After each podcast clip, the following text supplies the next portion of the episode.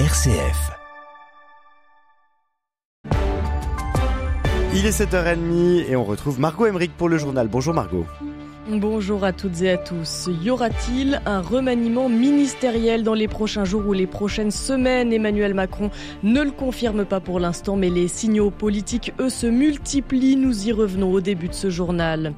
Adieu Pôle emploi, bonjour France Travail. Nous reviendrons également sur l'un des principaux changements de ce début d'année 2024.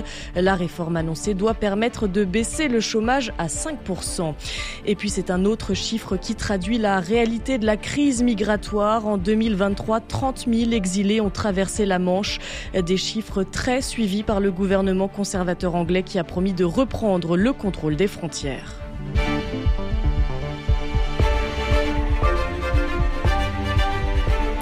Mais d'abord à Gaza, le conflit se transforme petit à petit en guerre d'usure.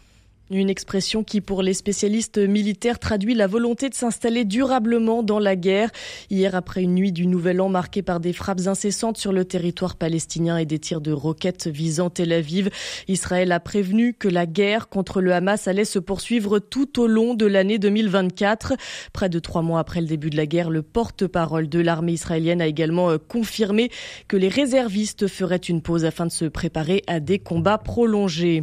Et puis en Ukraine, une L'alerte aérienne vient d'être déclenchée à travers le pays. Plusieurs missiles volent en direction de Kiev d'après les forces ukrainiennes. Hier, le président russe Vladimir Poutine a promis d'intensifier les frappes en représailles au bombardement ukrainien sur la ville russe de Belgorod samedi qui a fait 25 morts. De retour en France, c'est un début d'année politique qui s'annonce déjà mitigé. Oui, à commencer par le premier conseil des ministres prévu demain et qui n'aura pas lieu. De quoi alimenter les rumeurs d'un remaniement ministériel. Dimanche, lors de ses vœux aux Français, Emmanuel Macron a remercié tout particulièrement la chef du gouvernement et ses ministres pour leur action en cette année 2023, année marquée notamment par l'adoption de la réforme des retraites et de la loi immigration, projet de loi qui avait fortement divisé jusqu'au sein de la majorité.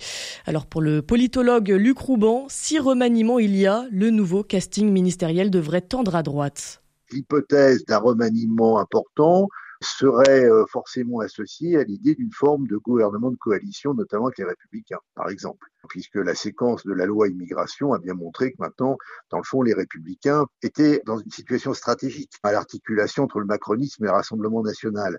Donc, on pourrait penser, mais c'est purement hypothétique, que dans le fond, on irait vers un gouvernement de coalition de droite et centre-droite avec peut-être l'entrée au gouvernement de personnalités qui viendraient des républicains. Ça, c'est une hypothèse, par exemple. Alors là, évidemment, cela justifierait un remaniement euh, très important.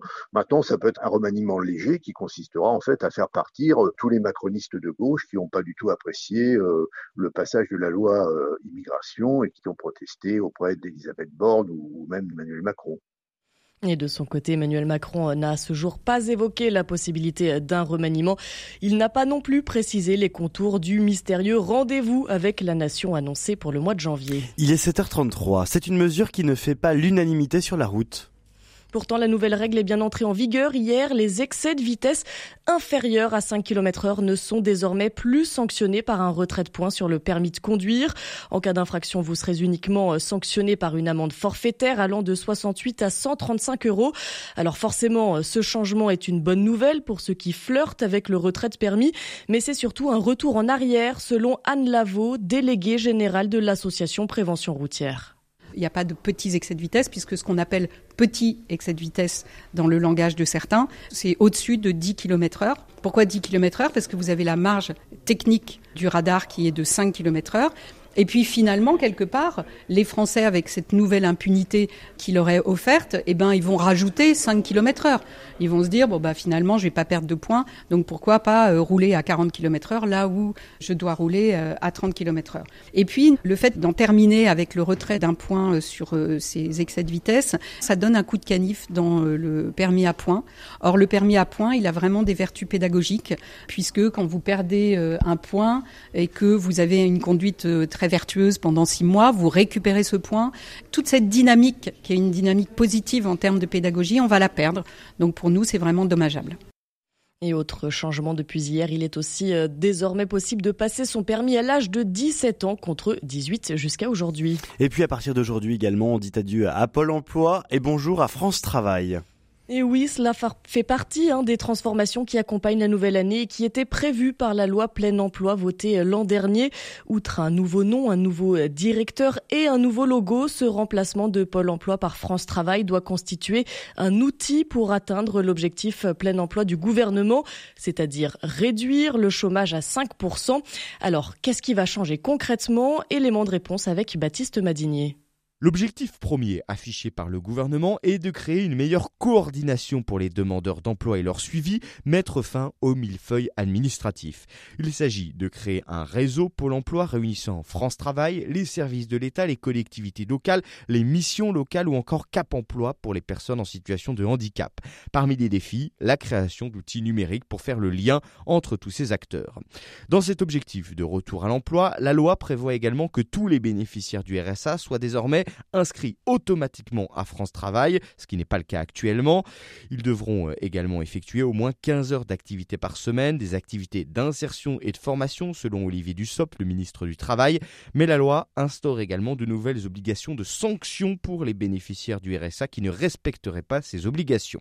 D'ailleurs, avec euh, France Travail, Olivier Dussopt ambitionne également de doubler le nombre de contrôles pour les recherches d'emploi. Il y en a actuellement 500 000 par an selon lui.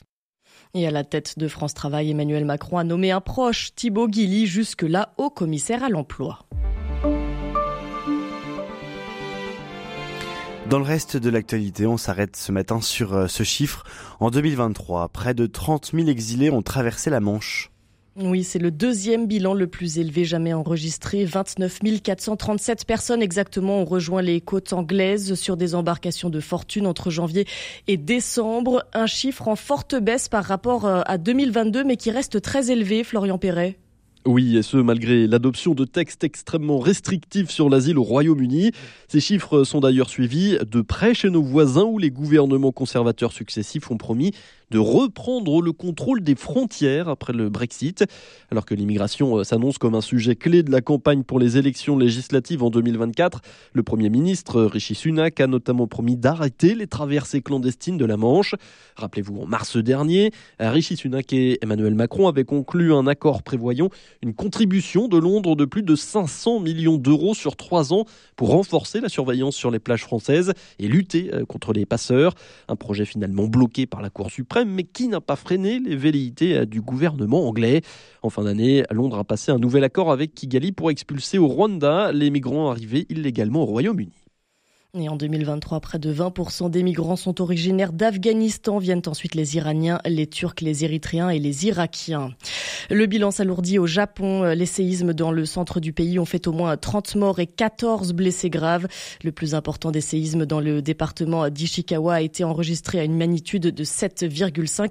Mais le risque de tsunami, lui, est officiellement levé. En France, l'eau monte à nouveau dans le Pas-de-Calais. Conséquence, le département est maintenu ce mardi en vigilance orange au cru au total, 10 départements de la moitié nord du pays sont désormais en vigilance pour des risques de crues et de pluie inondations. Allez, on termine avec un sujet qui, je le sais, concernera beaucoup de monde. Après les fêtes, les excès ont souvent été nombreux, excès de sucre, de gras ou encore d'alcool. Si certains ont pris des bonnes résolutions pour la nouvelle année et optent pour une sortie footing, la clé pour digérer après les fêtes, c'est aussi une bonne alimentation, Laurette Duranel. Et le premier conseil pour combattre les indigestions et les ballonnements, c'est bien sûr de s'hydrater en buvant au moins un litre et demi d'eau par jour. Vous pouvez euh, aussi opter pour des infusions à base de fenouil ou encore de réglisse. Cela facilitera la digestion. Et même euh, si vous avez déjà beaucoup mangé, il ne faut surtout pas vous restreindre de manger de nouveau, mais plutôt privilégier certains aliments et certains légumes, comme l'explique euh, le chef étoilé Christian Teddois. On a donc euh, tous ces légumes de saison qui sont formidables, comme le poireau par exemple. On peut faire de très bonne soupe. Vous savez que le poireau, on l'appelle le coup de balai de l'estomac. C'est vraiment un dépurateur formidable. Et puis le chou, qui est très très bon aussi pour nettoyer. Vous avez en ce moment de très bons épinards. Il y a tellement et puis euh, côté fruits, vous pouvez opter pour des pommes, des kiwis ou encore du citron. Ils sont tous les trois idéaux pour vous détoxifier et vous booster pour cette nouvelle année. Et merci euh, beaucoup pour ces conseils, Laurette Duranel. Moi, mon petit conseil, c'est le radis noir. Déjà, c'est très bon, le radis noir, et en plus, c'est détox. Merci beaucoup, Margot Emmerich, pour euh, le journal de la rédaction de RCF.